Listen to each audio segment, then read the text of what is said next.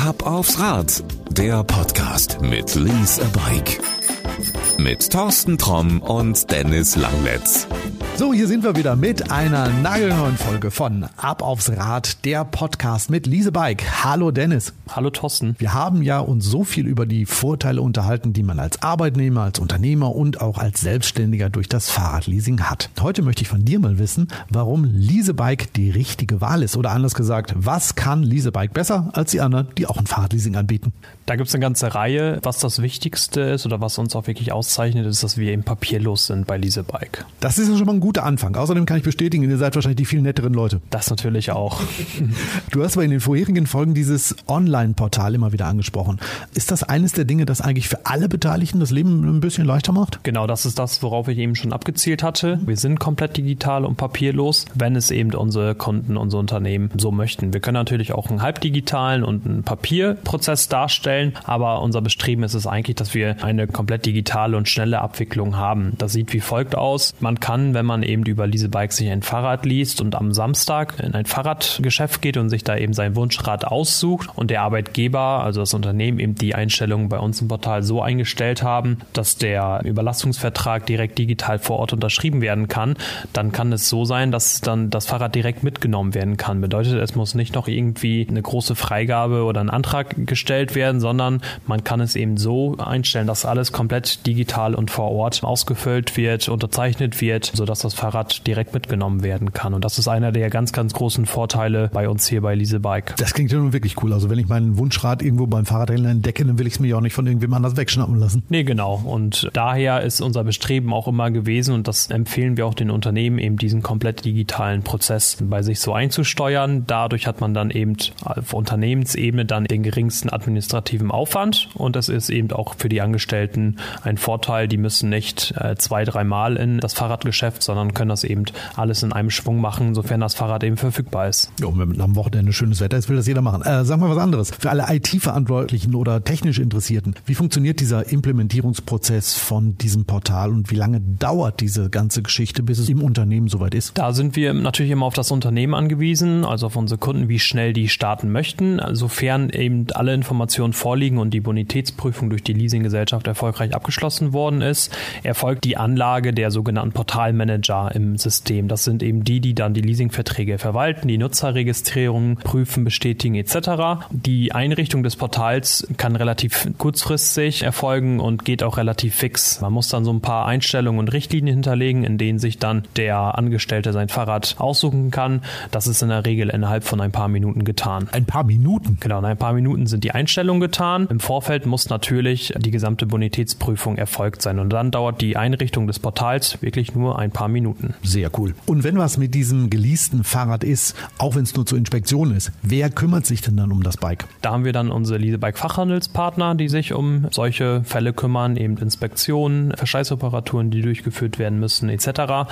Das passiert dann in einem der Fachhandelspartner. Wir haben da ein bundesweites großes Händlernetz und man kann dann unabhängig davon, wo man sein Fahrrad geleast haben, zu jedem Leasebike Fachhandelspartner gehen und dort eben äh, entsprechende Reparaturen, Inspektionen durchführen lassen. So, ich habe gerade mal am Tablet es ausprobiert. Ich lebe ja im schönen Liberland und ich habe in nahezu jedem Dorf einen Lease-Bike-Partner gefunden. In den Städten gleich mehrere zur Auswahl. Ich habe gesehen, einige davon sind sogenannte zertifizierte Händler. Was ist der Unterschied? Wir von Lease Bike bieten unseren Fachhandelspartnern regelmäßig Schulungen an, um die eben ähm, auf dem Laufenden zu halten, zu Neuerungen beim Produkt, im Portal etc. Und wenn ein Händler an solch einer Schulung teilnimmt, sagen wir, dass das ein zertifizierter Händler ist, denn der kann die Kunden vielleicht noch ein Stück weit besser betreuen. Es gibt aber jetzt da keine Riesenunterschiede zwischen zertifizierten und nicht zertifizierten Händler. Die haben eben an einer Schulung teilgenommen. Okay, wenn ich mein Fahrrad bei Lease Bike geleast habe, muss das regelmäßig zur Inspektion. Wenn mal ein Malheur passiert, dann braucht es eine Reparatur. Dass das nicht teuer wird, auch darum kümmert sich Lease Bike. Genau, absolut korrekt. Es ist so, dass bei jedem Leasingvertrag ein sogenanntes Rundumschutzpaket dazu gebucht werden muss.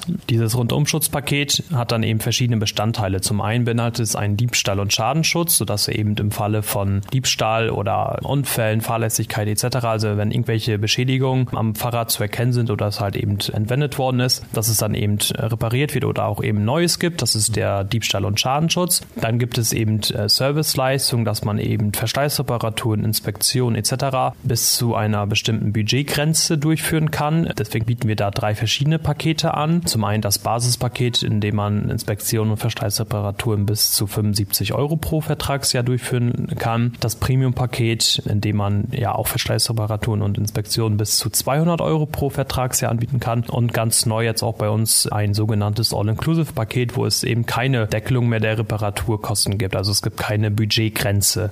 Und ähm, damit stellen wir eben sicher, dass eben alle Fahrradfahrer während der gesamten Vertragslaufzeit im Falle von verschlissenen Teilen, Inspektionen etc. das Ganze beim Fahrradhändler durchführen können, sodass da eben keine Kosten auf die zukommen. Da empfehle ich immer, eines der größeren Pakete zu nehmen, entweder das Premium oder jetzt das neue All-Inclusive-Paket, dass man eben dann auch rundum abgesichert ist. Ich wollte gerade sagen, bei teuren Fahrrädern kann so eine Reparatur auch mal ganz schnell relativ teuer werden. Ne? Genau, und deswegen meine eindeutige Empfehlung, dass man sich da ein größeres Paket bucht, dass man da dann auch abgesichert ist. Und viele unserer Nutzer sind eben Vielfahrer oder Vielfahrer geworden durch das Dienstfahrradleasing und da macht es dann absolut Sinn, da eben ein großes Paket zu buchen. Das sehe ich genauso. Diesen Rundumschutz, den kann jeder buchen, also egal, ob ich jetzt Arbeitnehmer bin und ein Rad lease oder eben auch als Selbstständiger? Genau, wir bei diese Bike verpflichten sogar alle dazu, egal ob man eben äh, Angestellter oder Selbstständiger ist, denn wir sind der festen Überzeugung, dass alle da mindestens eigentlich einmal im Jahr zum Händler gehen sollten und sich das Fahrrad einmal durchchecken lassen. Das ist eine vernünftige Idee.